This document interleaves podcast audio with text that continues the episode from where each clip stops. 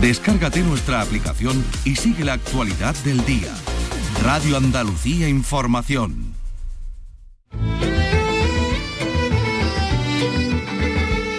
Andalucía es cultura. Con Maite Chacón. Radio Andalucía Información.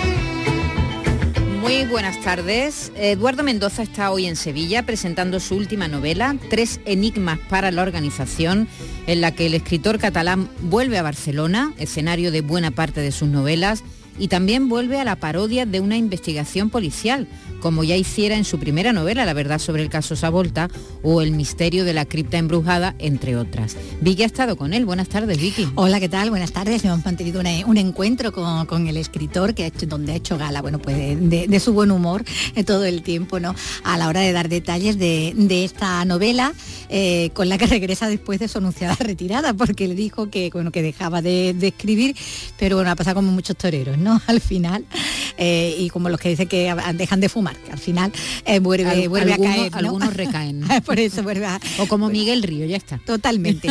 Así que nos trae, bueno, pues para bien de todos esta, esta novela que como bien decía, bueno, pues hace gala de, ese humor, de esa eh, fina pluma, ¿no? A la hora de, hacer una, una, parodia, en este caso, uno de la novela eso, de, detectives, más bien de, agentes secretos, con unos peculiares agentes secretos muy estrafalarios, muy desastre, bastante patético, trabajando para una organización que pone mucho mucho interés, pero que tiene poquísimos recursos. Suena un poco a Mortadelo y A la tía, a la, tía, a la Totalmente, De, eso, de eso hablamos, ¿no? Y de, lo deudora que también de, del cómic, ¿no? Buena parte de, la obra del propio Eduardo Mendoza. Muy bien, bueno, luego lo oiremos y también oiremos a Salustiano García, autor del cartel de la Semana Santa de Sevilla, que está impactado por el revuelo levantado desde que se presentó la imagen que anunciará la Semana de Pasión en la capital de Andalucía. Eh, ya les adelanto que está muy sorprendido por la polémica y por la cantidad de imágenes, digamos, paralelas que han surgido este fin de semana, un montón de memes, de montaje fotográfico con caras pues de lo más inverosímil, ¿no?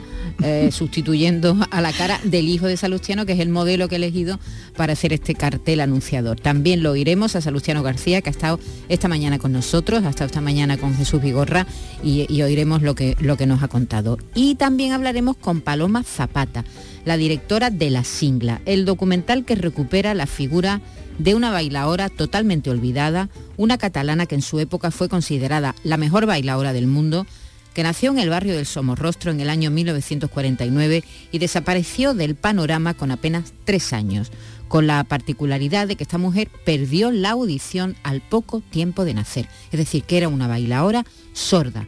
La película ha obtenido el premio al mejor documental en los premios Feroz que se han entregado este fin de semana y está nominado a los, premios Carmen del cine andaluz que se entregarán el próximo 3 de febrero en Huelva. Así que hablaremos con su directora, con Paloma Zapata, que nos va a contar esta, esta historia tan curiosa que recuerda un poco al documental que ganó el Oscar a Searching for, eh, Searching for Sugar Men, ¿verdad? la de Sisto Rodríguez, Rodríguez, que recuerda un poco pues esa búsqueda, porque es un trabajo de investigación el que hace Paloma Zapata en busca de esta artista que no se, no se sabe nada de ella desde que tenía 30 años. Una mujer que nació en, el año 49, es decir, que, que tenía 30 años cuando prácticamente desapareció. Y hoy también se ha presentado otro cartel el del Festival Benéfico dedicado a Manuel Molina y a beneficio de su hijo, que se va a celebrar el próximo viernes 2 de febrero en el Palacio de Exposiciones y Congresos de Sevilla.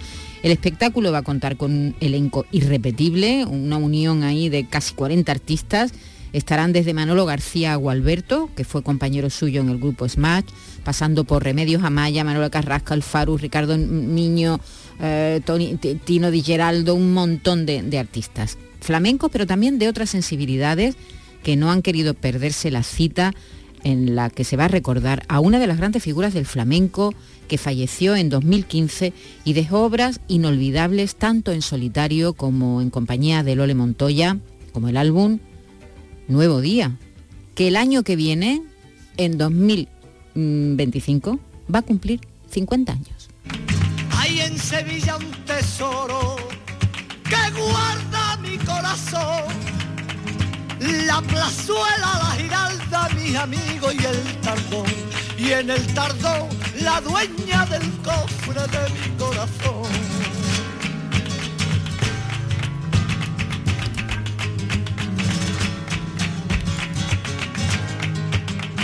Te quiero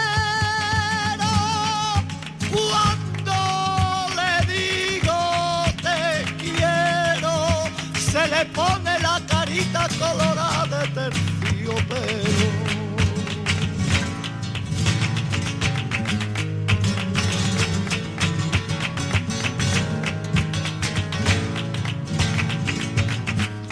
Dinero, que yo no quiero dinero, yo quiero cantarle al aire como cantan los vingueros. En Radio Andalucía Información, Andalucía es cultura, con Maite Chacón.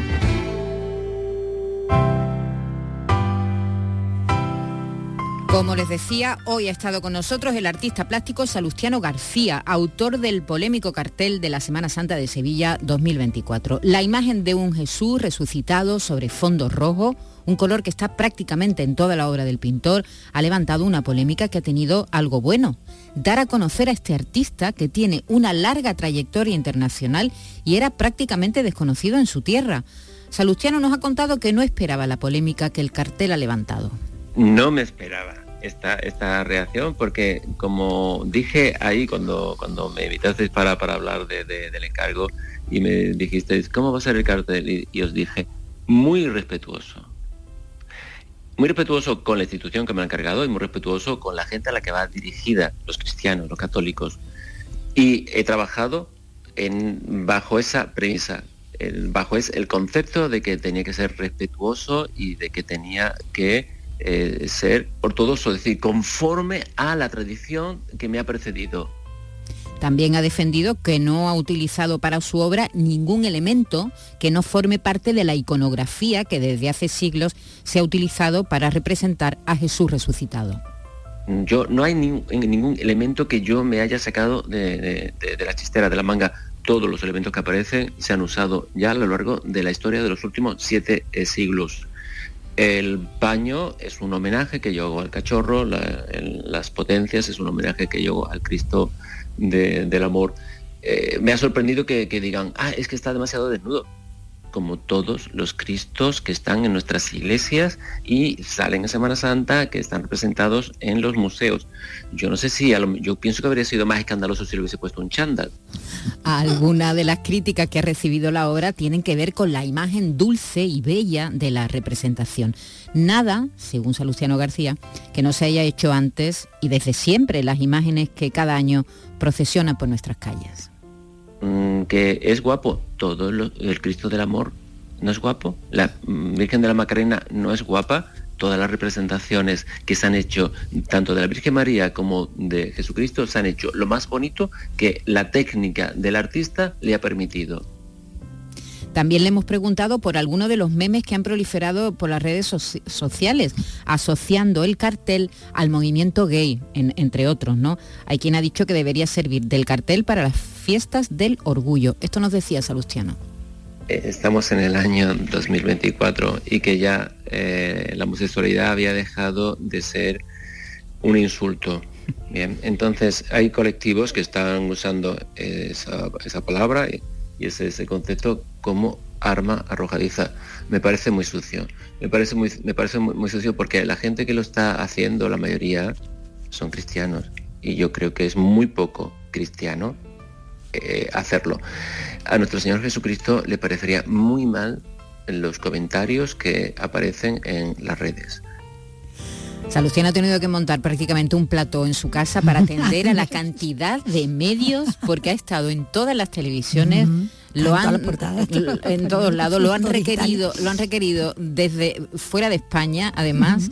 Él ya eh, tiene una carrera internacional importante. De hecho nos ha contado que parte de o- parte de su obra ahora pues sale para mm, Alemania y otra se va a Estados Unidos en galerías es decir que él expone habitualmente fuera de España pero es verdad que, que en Sevilla su- el lugar donde vive su, su- su lugar su, lugar de nacimiento, pues era un artista un poco bastante desconocido. Hacía 17 años que no exponía en Sevilla, ¿eh? que, es, mucha tela, son muchos, son muchos años. Pero bueno, ahí está la polémica, hay gente que está. Hombre, cuando uno expone una obra de este tipo, es normal que haya a todo, ah, claro, a, todo, tipo de crítica, quien le gusta o no. Lo que no valen son las ofensas, ¿verdad? Los insultos y las o las campañas ahora. O, las campañas para que se retire. Eso tampoco tiene mucho sentido. En fin, pues esto es lo que nos ha contado hoy Salustiana García. Son las 3 y 11 de la tarde. Seguimos. Andalucía es cultura, con Maite Chacón. Radio Andalucía Información. La rama de Barcelona y estamos estamos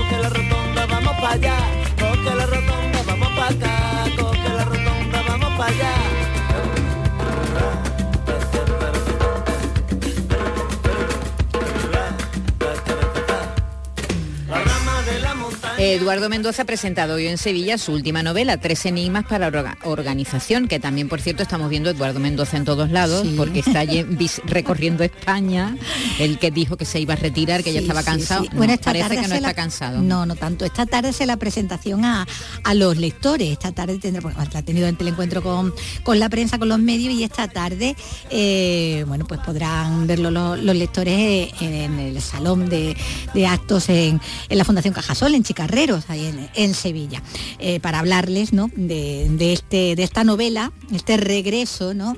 esperado ¿no? en el fondo, porque aunque había dicho, como dicen, ¿no? que, que se retiraba, no se lo terminaba de creer mucha gente. ¿no? Y nos trae este tres enigmas para la organización, porque bueno, como él dice, sí, es lo que sabe escribir, porque bueno, y es lo que le gusta. Eh, ¿por qué iba a dejarlo? Aunque en su momento, mm, cuando dijo lo de la retirada, él estaba muy convencido de, que llegaba el momento ¿no? de, coger y, de dejar de, publicar. Hemos sido fumadores y hemos dejado de fumar varias veces.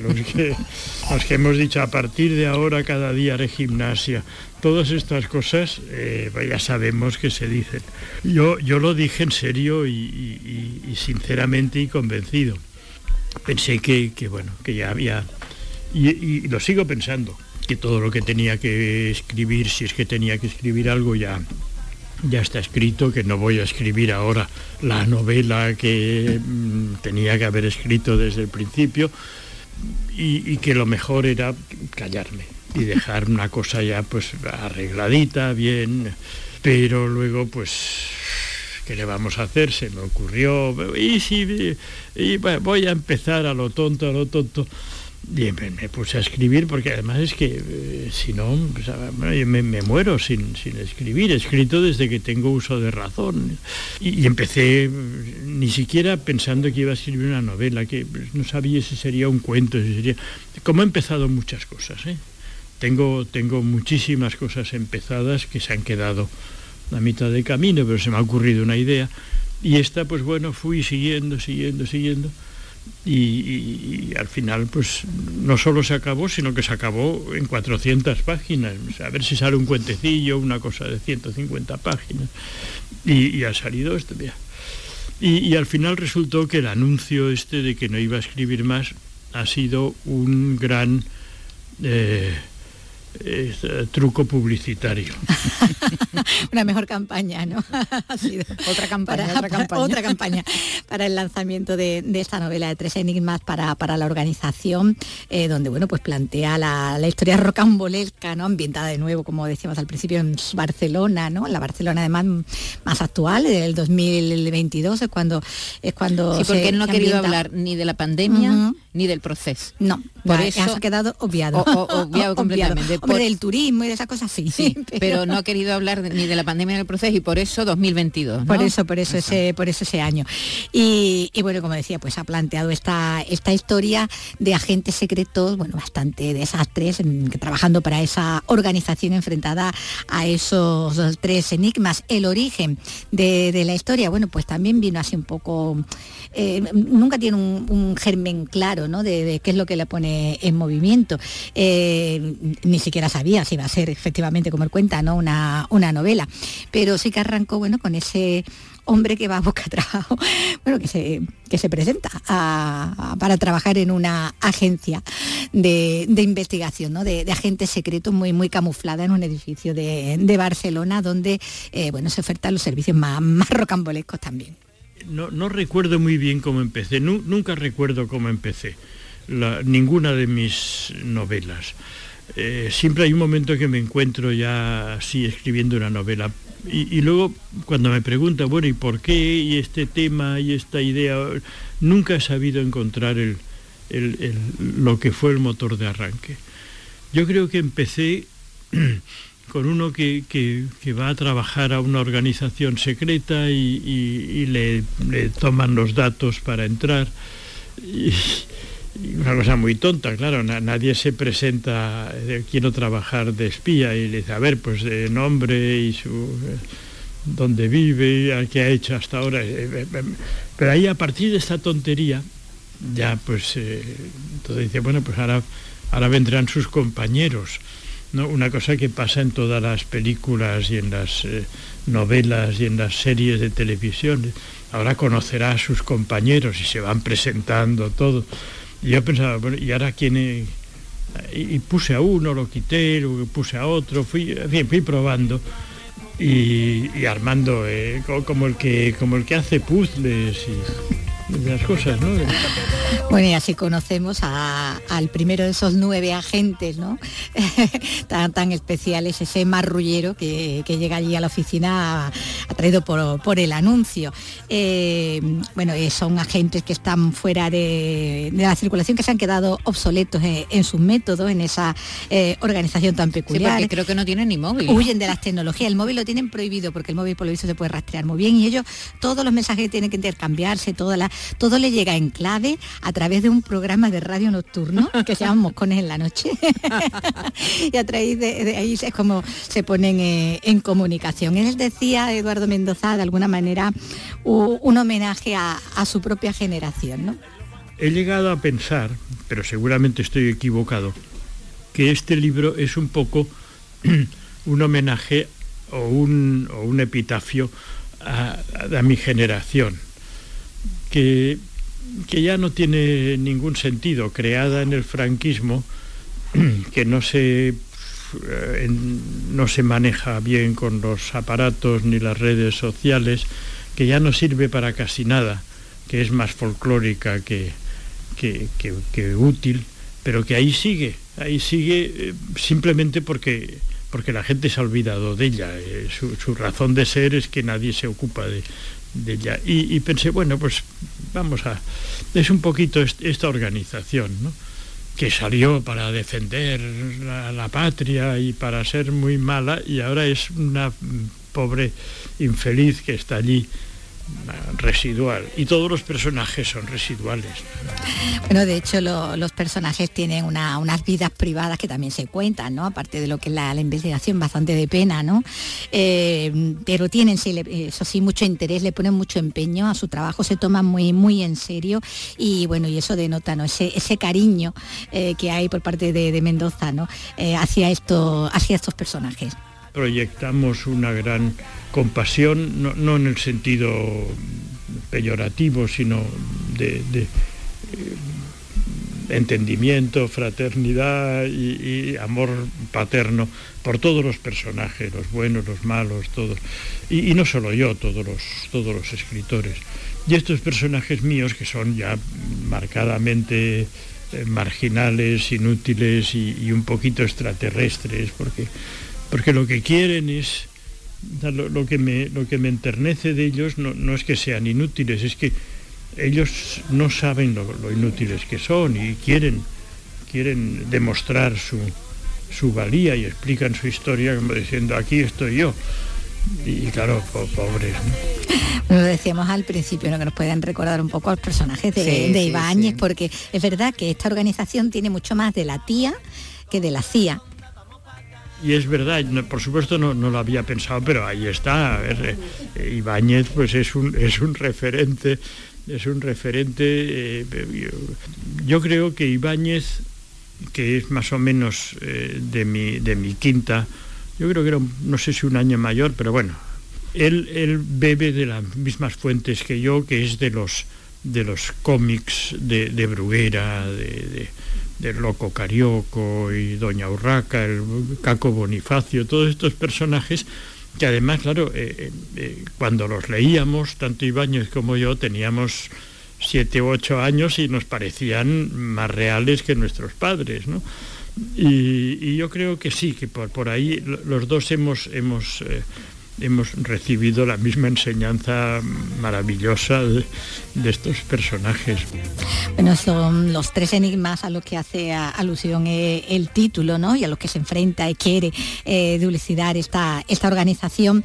Eh, son tres casos que se presentan por separado y que las distintas eh, policías y fuerzas del Estado, ¿no? Con sus diferentes competencias, pues están investigando, pero sin poner en conjunto. Ellos tienen la idea de que todos están relacionados y bueno, y estamos hablando de la muerte de un hombre en un hotel de mala muerte en la, en la Rambla, eh, la desaparición misteriosa de un empresario mm, cuando estaba a bordo de su yate y luego la situación de una empresa de conservas Conservas Fernández, eh, que no está mm, subiendo los precios, sin embargo las finanzas las tiene de lo más bollante, Ajá. lo cual resulta eso es sospechoso. Eso, eh, exactamente, eso hace sospechar y por eso pone en marcha esos nueve agentes secretos eh, en esta historia, bueno, que resulta, pues, como decía el propio Eduardo Mendoza, tan caótica que a veces él, eh, bueno, no, no sabe por dónde, por dónde van a salir. Bueno, funcionan, no se sabe muy bien si funcionan, porque, porque ni el caso se resuelve, ni sé muy bien qué es lo que pasa, ni por qué pasan las cosas, ni por qué matan a uno, y por qué no. Yo, no entiendo nada de lo que pasa en esta novela, pero me parece que da un poco igual, porque a pesar de que no se entiende ni tiene sentido, sí hay un- una coherencia interna. Sea, la, burrada se, se resuelve de una manera tan burra como, como se plantea, pero se, se resuelve. La las, porque yo mismo pensaba, bueno, ¿y ahora qué haré con las conservas? Estas que, que, el jefe dice, es muy raro que no hayan subido de precio. pues y- y al final pues conseguí no solo justificarlo, sino meterlo dentro de la historia. Y acaba la historia, la, la cierra, bueno, no, no digo el final, por- pero la historia la cierra las conservas. Bueno, con todo esto que está contando, no, bueno, es quien pensaba, ¿no? Que, que realmente la novela se puede leer casi como, como un cómic, ¿no? Y en ese sentido, pues Mendoza se, mm, se consideraba deudor también, ¿no? De ese tipo de, de historietas que a él tanto le gustaban cuando, cuando era niño y que le influyeron, ¿no? Pero, pero eso yo creo que todas mis novelas, todas mis novelas tienen eh, una deuda con, con, mi, con lo que fueron los géneros que me formaron. Yo quise ser escritor mm, casi cuando iba a gatas, mm, eh, de siempre. Y escribí ya, lo primero que hice fue ponerme a escribir una cosa que tenía que ser un, un- cuento como el que me leían de pequeño, o como, como un, un cómic. o- Entonces, claro, me, formé, me formé en esa etapa. Si hubiera decidido ser escritor ah, en la juventud primera, pues me habría basado en, en los grandes clásicos de la literatura universal, pero como empecé a esta edad tan temprana, pues eh, los cómics, eh, los, los, los cómics eh, de, hum- de humor y los cómics de aventuras, de, de este, El guerrero del antifaz y El hombre enmascarado, y el cine de los eh, el cine de barrio de programa doble, ahí es donde yo me, me inspiré. Y las novelas de Julio Verne y las novelas de aventuras, y eso ha estado siempre, nunca, nunca he pensado que, que tenía que cancelar eso y empezar ya con Balzac y Stendhal. Y ahí han estado siempre presentes esto de la familia Cebolleta, eh, Batman y Robin, que pobre Robin ha desaparecido, por cierto, volviendo a Batman, que es un tema que me preocupa, como pueden ver. Y, ahí están y siguen y siguen estando. Sí, porque hablaba de, los superhéroes, ¿no? De cómo son los superhéroes ahora, ¿no? de la diferencia de cómo eran. Con esas carreras que se pegaban los dos, siempre uno siempre a su lado ahí, y ahora apartado ahí. Y ahora Batman es la no, estrella. No, le echa cuenta. Y, vamos, y, a Robin se lo han cargado, pero del tirón. Bueno, pues el resultado, ¿no? Con todo esto que estamos contando, pues todo un divertimento, mm, es un artefacto, ¿no? Un divertimento, como, como decía el propio Mendoza, pero también, bueno, con mucha carga de profundidad porque ahí bueno, se tocan muchos muchos temas, ¿no? Eh, y hablaba de quien hablaba, decía, esto era como lo de las cloacas, ¿no? De esto, de, un aparato, hacían bromas con Villarejo, ¿no? de todas las lecturas ¿no? que, se le pueden sacar. Y, bueno, él hablaba de eso, ¿no? Del divertimento, pero que claro, que, tiene también, que bebe de, de, la realidad. una base real. exactamente, por eso, porque es divertido. Precisamente por eso es divertido y sobre Por eso es divertido porque reconocemos eh, sucesos reales conversaciones, transcripciones a veces que, aparecen por ahí. Que no son tan locas. que no, exactamente, que nos puede parecer todo muy loco, pero que su base real pueden tenerla, aunque aquí parezca muy, muy, muy, muy disparatado, ¿no? Y, bueno, esa reflexión que, está diciendo, pues la ha sido así Eduardo Mendoza. Es un divertimento, pero para divertirse hay que divertirse sobre algo no, no, no, no hacer muecas no es muy divertido.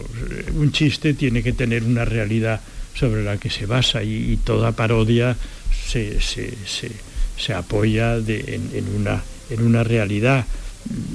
Aunque yo sea tan residual como los personajes de la novela, eh, sigo viviendo en, el año 2024, me entero de lo que pasa, leo los periódicos, veo la televisión y estoy en la calle, sobre todo estoy en la calle. Eh, entonces, bueno, aunque, aunque no tiene sentido y todos son bromas y todos son divertimentos, para que diviertan tienen que tener... a ver, es un chiste, pero un chiste de 400 páginas es muy difícil de contar. En algo tiene que basarse algo tiene que estar pasando. Y él lo cuenta a su manera y bueno, y lo pasamos estupendamente. muy divertido, muy muy entrañable porque, además, tiene un trato maravilloso. Y en su novela siempre siempre está el humor, por supuesto, que no falta nunca, pero también la ternura, ¿verdad? Sí, sí, sí, decía, la tenía, se nota hasta en cómo trata a, los, a los personajes, sobre todo en su vida cotidiana, con sus cosas, ¿no? Con, con el hijo de padre separado, que lo ve poquito a poco, que lo ve muy pocas veces, o con el teniendo que cuidar de la madre que se le da la cabeza, ¿no? esas historias que tienen los personajes de los que nos estamos riendo, pero que al mismo tiempo nos dan pues eso, mucha ternurita. Tres enigmas para la organización, el nuevo, la nueva novela de Eduardo Mendoza que ha estado hoy con nosotros. La rama de San Fernando la están criando, la están criando y es la que arrasa en los bancos y terrazas, qué mareo. La rama de Barcelona y está morbona y está morbona. La rama de Barcelona y está morbona y está morbona. Andalucía es cultura. Radio Andalucía Información.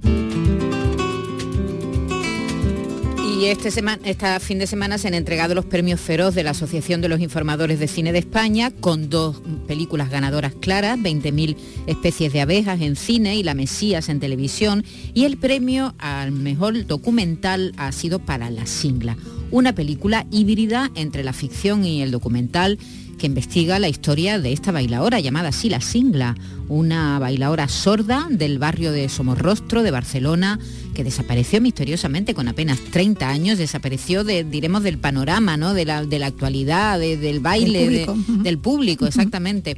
Este misterio fue el que llevó a su directora, Paloma Zapata, a investigar esta historia. Esta película la hemos podido ver en el Festival de Cine de Sevilla, se estrenó en noviembre, ha estado en muchos festivales, ha, cosechado algunos premios. Vamos a, a, saludar a Paloma Zapata, eh, que es la directora del documental. Buenas tardes, Paloma. Hola, buenas tardes. Porque además está nominada a los premios Carmen que se entregan este próximo fin de semana, los premios Carmen del cine andaluz. Eh, Paloma, tengo entendido que esta, esta, esta historia, la historia de la singla, eh, nace cuando tú estabas rodando un documental sobre Pérez, ¿no?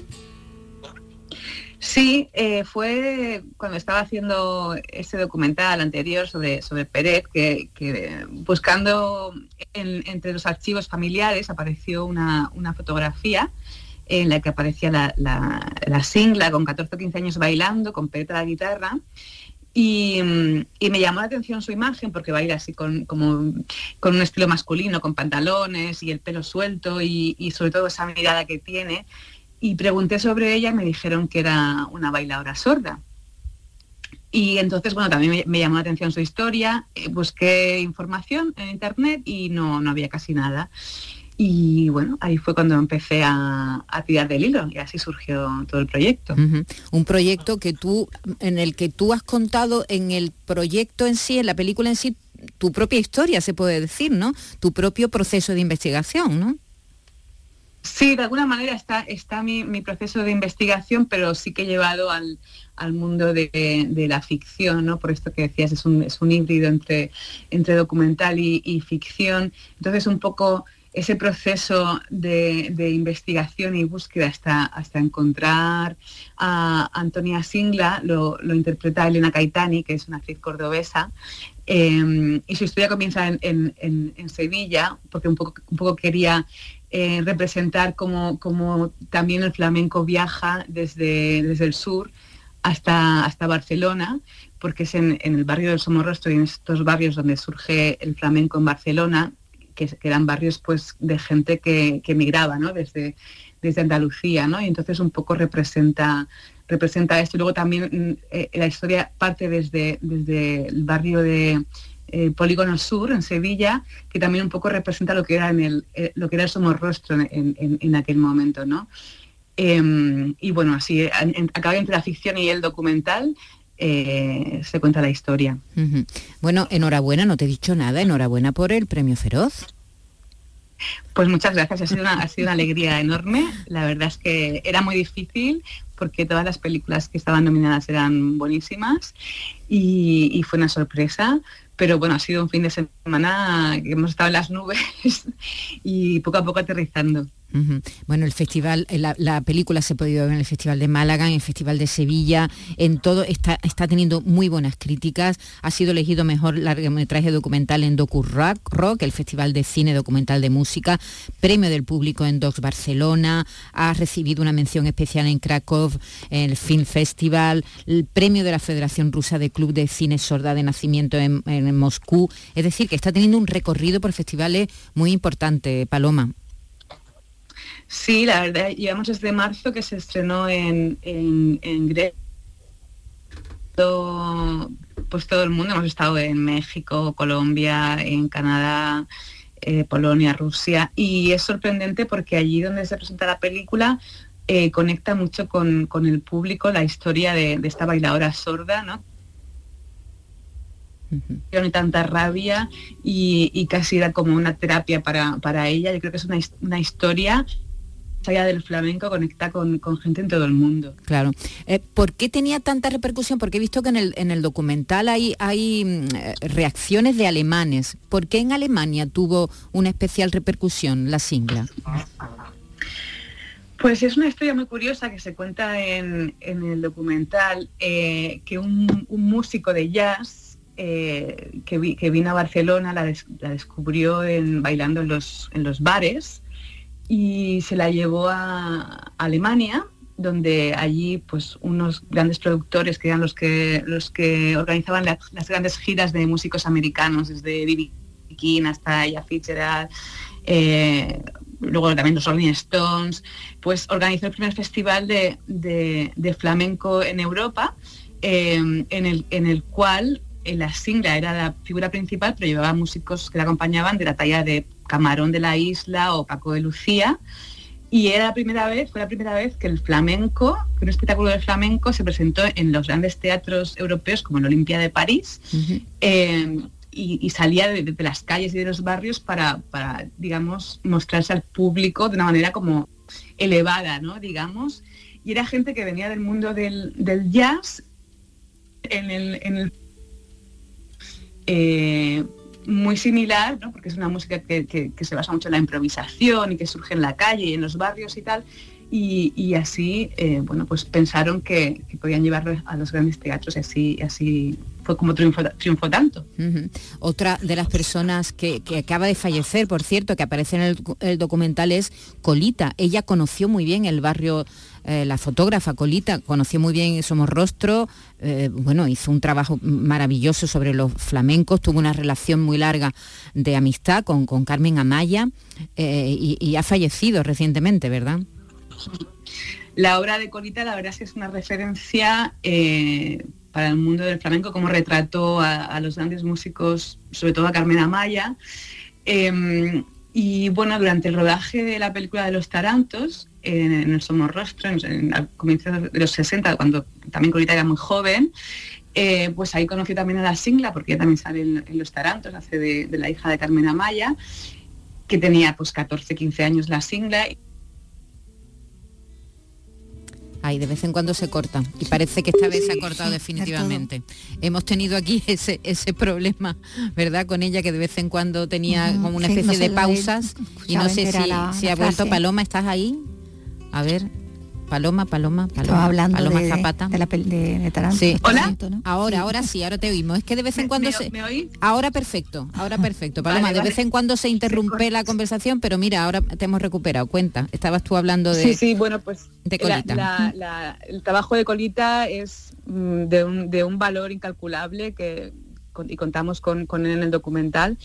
Y también con su testimonio cuenta, eh, pues también ha- habla de, de- no solo de la amistad que tenía con, con Antoñita Singla, sino también de, de- de, digamos, el antagonista de la historia que es el padre.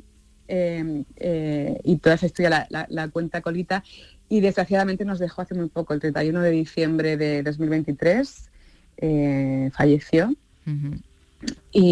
Y bueno, la verdad es que es incalculable el, el valor que tiene su trabajo y estamos mm, muy agradecidos de contar con él en la película. Sí, sí, la verdad es que sí, ella retrató muy bien ese mundo, ¿verdad? Ese mundo marginal, absolutamente marginal, pero a ella le interesaba precisamente por eso, ¿no? Por la marginalidad de- de- y por el arte que había eh, en ese barrio entre, entre los gitanos.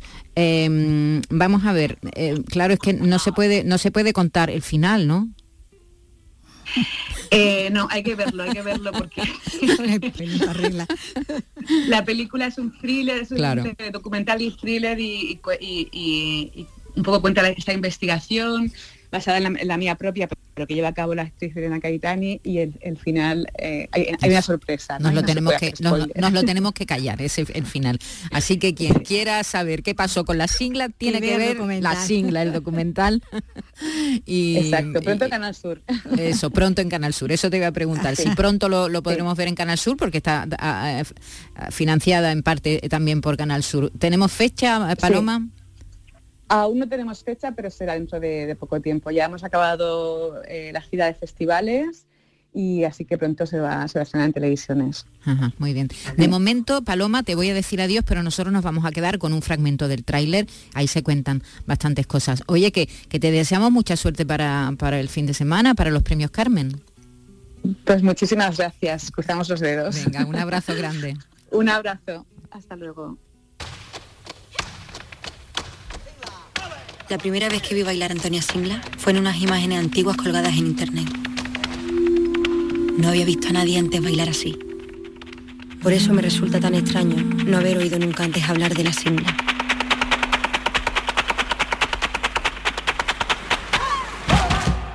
Yo no he escuchado ese nombre en mi vida. Estos campos. María Ángeles, ¿entonces la Singla también era sordomuda? Sordomuda no. Los sordomudos no existen. Somos tordos.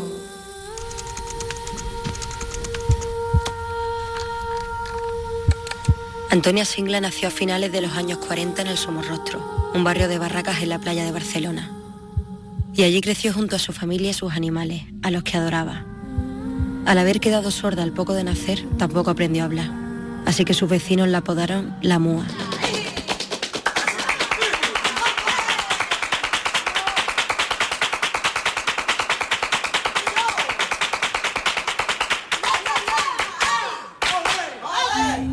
Historia de la Singla comienza en silencio. Con nueve o diez años la niña no puede hablar y le dice a su madre por gesto que tiene hambre. La madre la lleva a un bar en Barcelona que se llama Los Jamones. Rosa le dice a su hija, ¿tienes hambre? Entonces baila. Al no poder oír, observa la mano del guitarrista y así no pierde el compás.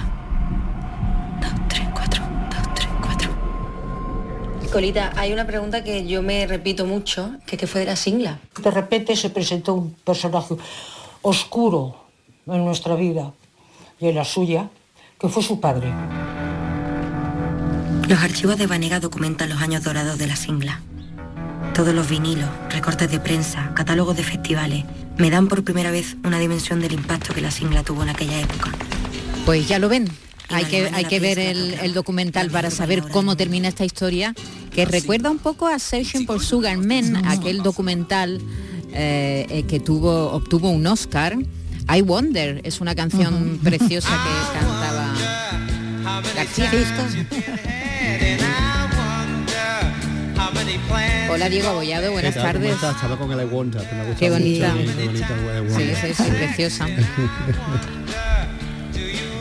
who'll be next? I wonder, I wonder, wonder I do. Pues ya lo saben, la singla nominada a Mejor Documental en los premios Carmen que se entregan este fin de semana y acaba de ganar el premio Feroz de los críticos De los cinematográficas críticos. de, de Los premios país. Carmen que están que se caen, ¿eh? Tienen un glamurazo ya. cada- Hombre, No, porque este, este ¿eh? año ha habido muy buena producción de cine en general y también desde Andalucía, con lo cual... Y me gusta más que se apunta muchos muchos cineastas que no son andaluces, pero que sabiendo, Que la aquí, sabiendo lo, tras- lo trascen- lo trascendente que es nuestra industria, en todos los aspectos pues vienen también. ¿no? Claro. El caso de, de Bayón y de todos estos. Claro, muy bien, muy bien, que vengan, que vengan. Y que vean lo que hay. Que vengan, que y que contraten, y que contraten aquí. y que trabajen aquí, que contraten. Bueno, bueno, estamos recorriendo algunos museos de Andalucía Sí. para detenernos en objetos muy concretos Mm. y tú hoy querías contarnos una historia de un objeto que para nosotros, por lo menos aquí en Andalucía, es muy popular, ¿verdad? Las ánforas romanas. Eh, Sí, yo era, era un poco un homenaje al envase, porque Ujú, muchas veces... recipiente, ¿no? Exactamente, muchas veces, mm, bueno, todos sabemos que desde la antigüedad el, aceite ha sido importante en la cultura mediterránea y especialmente en Andalucía y en la Bética, pero es verdad que el envase hace mucho, porque el, enva- el envase es lo que nos hace, mm, bueno, lo que nos hace posible transportar Llevarlo. Hoy día, hoy día, y, y- y imagínate además en la época romana, ¿no? Y entonces yo quería hablar eso de esas ánforas mm, olearias que se llama, que es los que, que transpo- transportaban ese aceite de la Bética.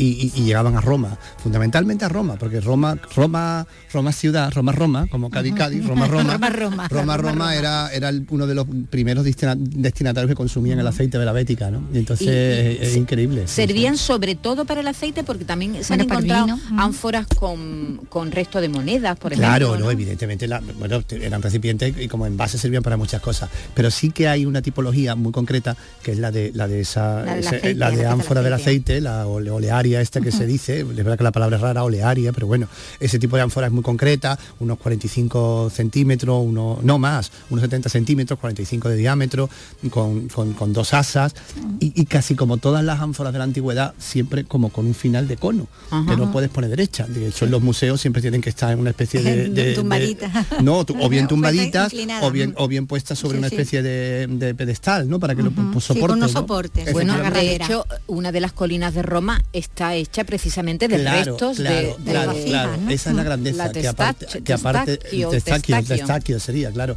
Esa es la grandeza que aparte de, de exportar aceite, que en, en la Bética era, como te digo, uno de los, los primeros de las primeras provincias del imperio en exportar aceite, era también la que mm, producía a lo largo de toda la ribera del Guadalquivir, desde más allá de Astigia, de Écija, hasta prácticamente el, el final del Guadalquivir, eh, em, em, em, bueno, factorías que, que producían y que hacían estas ánforas. ¿no?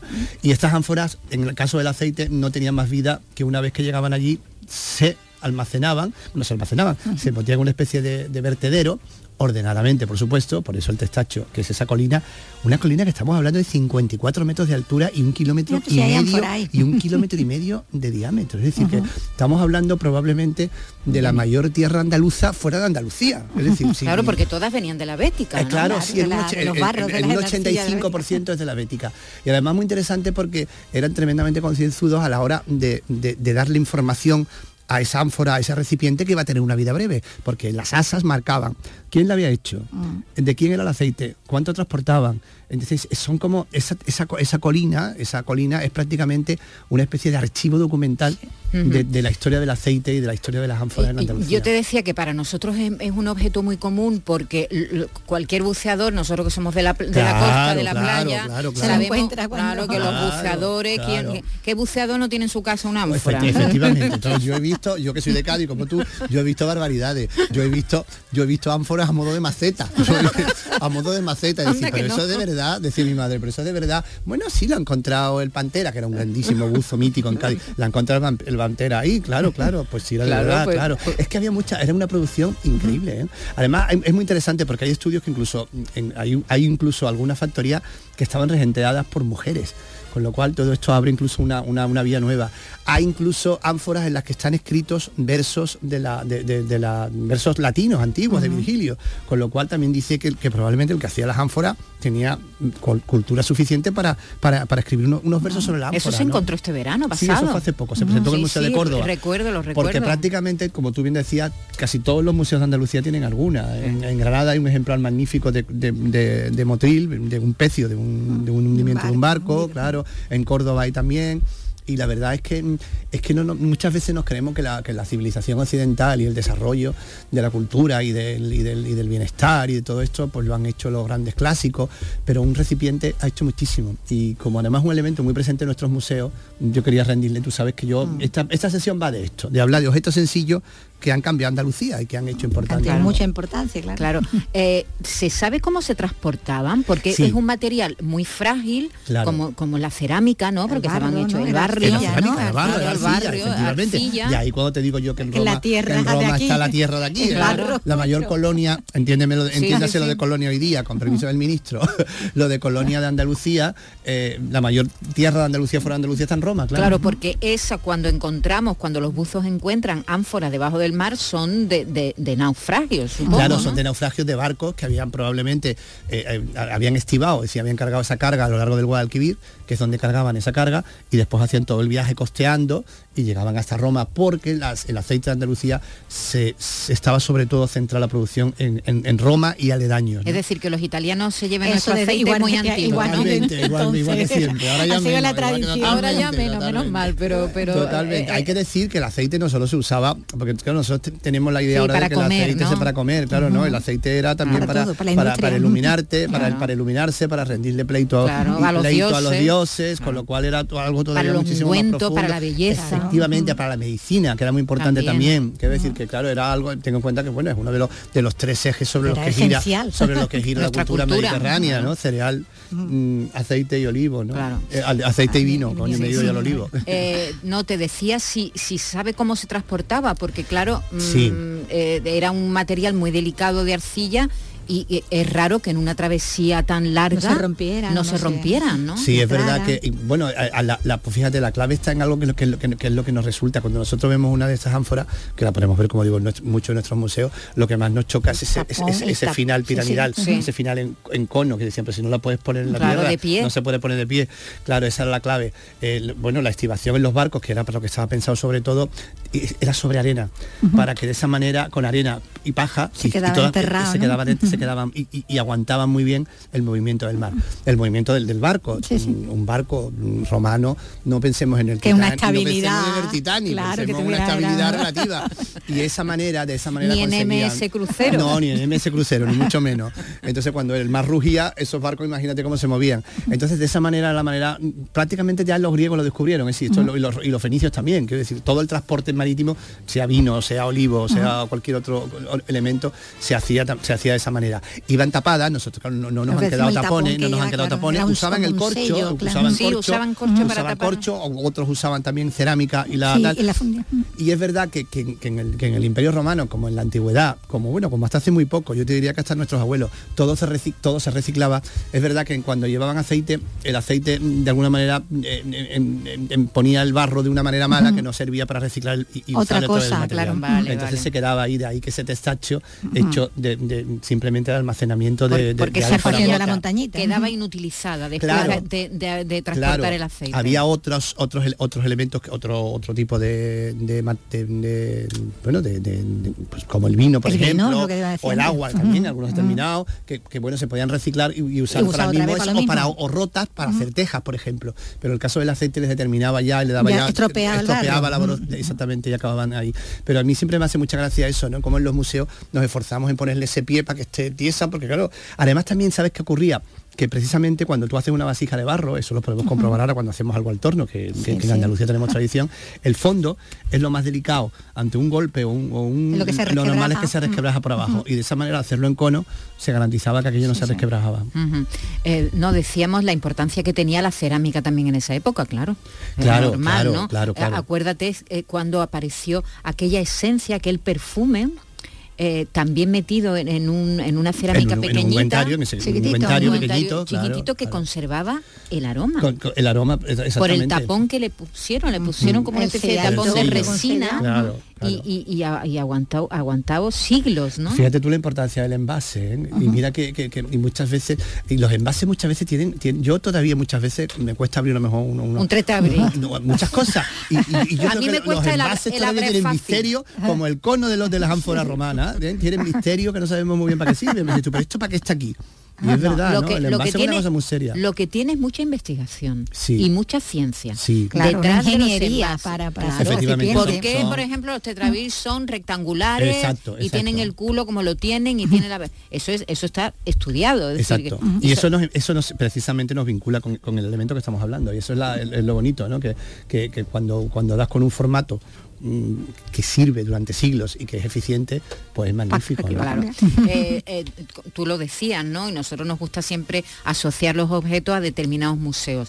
Ánfora lo encontramos en... en- Sí, en- a mí me gusta mucho la de Granada, porque la de Granada, que fue encontrada en Motril en un pecio, como tú bien decías antes, en un barco que se hundió en su momento, tiene esa patina de haber estado en el mar. Entonces eso es muy bonito porque le Sí, queda como esa parte de, verdad. ¿eh? de verdad, pues, claro. El barro además Sí. va- él muda los colores, entonces Alguna- pasa del algunos tienen rojo- concha, del rojo al claro, claro, que amarillo, claro, al blanco, que son casi como con coral, entonces claro, evidentemente son muy llamativos, ¿no? Pero en Córdoba también hay, y bueno, y ahí, y bueno, y después el testacho, que de verdad que es impresionante. Yo, no, hombre, no te digo que si vas la primera vez a Roma, pues no vas a ir a ver testacho, porque bueno, pero ve, ve- pero si vas la cuarta, ve, porque es impresionante ver cómo está perfectamente por niveles ordenado, que si no creas que es que tiraban el ba- tiraban Pero y de montonera, no, no. no, Mm, Desde fuera se ven, se ven las Claro, ánforas. claro, a ver, tú- notas a la- ver, lo- los estratos, ¿no? De la Efectivamente, la- notan los Ajá. estratos y la, y la forma en la que están distribuidos todos los, los restos para que para que para que para que para que se pueda sostener unos con otros, eh, y para que se pueda sostener. Porque en el testacho que está en el foro.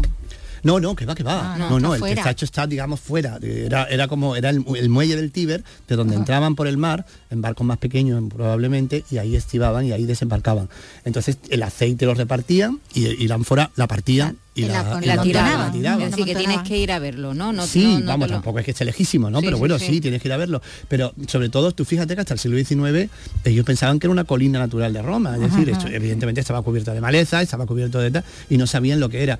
Y ya es a, a finales del siglo XIX cuando se dan cuenta que eso Cuando está cubierto de restos. Y además, como te digo, lo bueno de estos restos es que están documentados porque tienen, es como En si fuera los grabados, ¿no? grabados todo, pues claro, es, es fácil saber de dónde vienen y de dónde son. Por eso Un sabemos- documento. Claro, por eso sabemos que el 85% de esas, de esas, de esas ánforas eran, eran de la Bética, eran de Andalucía. Qué cosa más curiosa, ¿no? Fíjate, un objeto tan, tan, a fin de cuentas, por lo menos para nosotros común, ¿no? Claro, Yo- totalmente yo común. supongo que lo que sacarán de mejor un nosotros, británico, lo que ¿no? sacarán Claro. de nosotros los generaciones venideras cuando ven nuestras basuras montonadas. cuando Claro. vea nuestro tetrabril, Claro, o cuando vean nuestros, Nuestra fíjate, garrafa de cinco nuestro litros. soporte, nuestro soporte es ahora del aceite, desde la aceitera que tenemos en casa, que Sí. bueno, no deja de ser un soporte del aceite, ¿no? La pequeña para los desayunos o, o simplemente para o, o también las latas. Mira, aquí también hay una tradición, las latas de aceite, que en 1910, quiero recordar, Carbonell, que fue uno de los grandes, de los grandes redescubridores del aceite andaluz en Córdoba, Apostó pues, por la- apostó por por, la una lata. lata, con, esa, con esa gitana que le llaman, con esa gitana, que, que es todo un icono de la cartelería Ujú. y de la imagen de Andalucía, de la imagen industrial de Andalucía. Por ¿no? cierto, Diego, antes de que te vaya, que ya queda muy poquito, ¿qué te parece el cartel de la Semana Santa de Sevilla? Ah, claro, ya- ya- Hoy ya- hemos- es verdad, muy- ya que mucho que, ver con Carbonell, ¿no? Mucho hoy- que, mucho que ver con lo que estamos claro, hablando, con de esas latas de aceite de ¿no? Carbonell, Hemos de, hablado con el- de identidad, el cartel siempre tiene que ser... con el pintor y claro, ha defendido su obra y ha dicho, bueno, pues que ¿a ti qué te parece? A mí me parece bien, quiero decir que, bueno, primero un cartel es un cartel, eh, además se lo han encargado a él, que sabe muy bien lo que pintaba y lo que hacía, con lo cual aceptado, sabía lo que... claro. Y bueno, el cartel entra dentro de la tradición, te puede gustar más o te puede gustar menos. Lo bonito de los carteles es que son efímeros, Ujú. algunos duran y otros no, y otros se- no permanecen, y con lo cual es Pero cada como año... grito en la calle sí, sí funciona, en Bueno, una yo pared, creo que ¿no? sí, yo creo que es Ujú. llamativo, entra dentro de una, de una, de una tradición, de una iconografía mm, Que es católica, entiende, o cristiana, pero claro, el problema, el problema aquí con esto, si fuera lo si, si anunciara otra cosa, pero el problema de esto es siempre que, que- que- que- que- que creemos que en la Semana Santa que todo tiene que tener un, un- un carácter devocional y de fervor. Y tú no, tú para fervor y para devocional tendrás a, tu- a tus titulares de tus cofradías, ¿no? Esto es otra cosa. Pero bueno, yo entiendo que también hay quien no le guste y lo, y lo exprese y lo diga, Claro. ¿eh? que también está bien, ¿no? Pero vamos, que tampoco es... Otra cosa como Sí, pedir que se prohibiciones, retire. Lo que sí, lo que sí hace una, una lectura interesante, fíjate, y es que, ¿qué pasaría si, por ejemplo, hoy, porque es verdad que la Semana Santa a lo largo de su época ha tenido momentos en los que, en los que han, han roto esa tradición anterior, quiero decir, en la forma de vestir a las vírgenes, en las formas de, no sé, estoy pensando en determinados palios, el de, los de la Virgen de los Negritos, ¿no? De Sevilla, por ejemplo, son palios muy entroncados con la estética modernista a principios de siglo, de los años 20, que, que Art Deco, que en su Sí, que momento en su momento rompieron. Claro, si fueron chocante. capaces de hacer esas cosas que eran un poco chocantes, pues bueno, pues esto también Se puede puede ser chocante, ¿no? Claro. puede abrir, no, no sé si se puede asimilar, pero bueno, abre una vía. Quiero decir, Sí, sí. que también ha habido vanguardia en la Semana Santa de Sevilla, entendiéndose por vanguardia siempre de la, de la tradición y de lo que se está representando. ¿no? Muy bien. Bueno, Diego Abollado, muchas Nada, gracias por muchas gracias a vosotros, que a mí me gusta tan- mucho pasármelo bien con vosotros y compartir todo la- la- lo, lo importante que es el barro, ¿eh? que viene de la tierra. ¿eh? no. y- y ese homenaje al envase, porque yo de verdad que... Que, que sí que Pues ahora que todo es plástico y todo es fácil y todo es sobre todo fíjate cómo ya y fíjate cómo reciclaban ya ¿eh? los Sí, sí, romanos ¿eh? sí, como decían qué hacemos con todo esto pues no lo vamos a tirar al tibe porque si no esto se va Claro, va- se vamos va a un monte. Una presa vamos a un monte. Vamos a un monte. Vamos a un monte. Y todo natural, todo natural. todo natural Gracias, Diego. A vosotras. Hasta el viernes. hasta el viernes Ya estás bien, ¿no? ya estoy estupendo Estás mejorcito. Estoy ¿no? estupendo, Se te de lo nota, mío. se te nota en la mirada. Hay alivio, como decían antes, hay un poquito de alivio. Yo me alegro. Hay un poquito de alivio. Hasta luego. Hasta luego. Como he malgastado yo mi tiempo, que no volverá, no regresará más. La estación de los amores viene y va y llegará sin avisar, ya verás, te sorprenderá. Tuvimos tantas ocasiones perdiéndolas. No las llores más, no las llores hoy más. Le queda un nuevo entusiasmo por latir al corazón. Nosotros ya hemos terminado, Vicky Román, ya nos podemos ir a casita. Sí, ¿eh? sí. Pues venga, Venga, a recogiendo. A descansar, recogiendo, que llegan nuestros compañeros de informativo. Que lo pasen muy bien ¿eh? el resto de- del día y mañana nos oímos a la misma hora, a las 3 de la tarde. Un abrazo. que no volverá, no regresará más.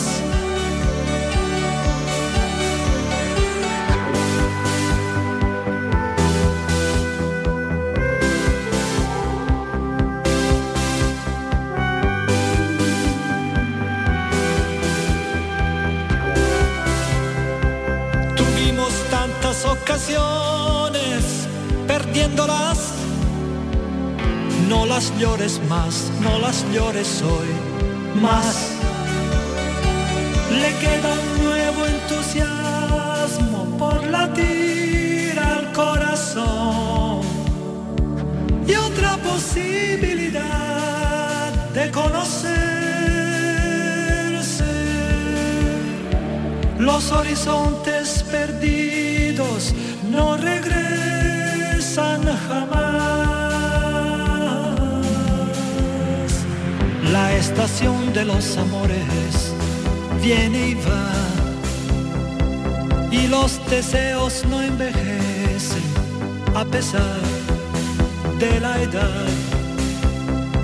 Si pienso en cómo he malgastado yo mi tiempo, que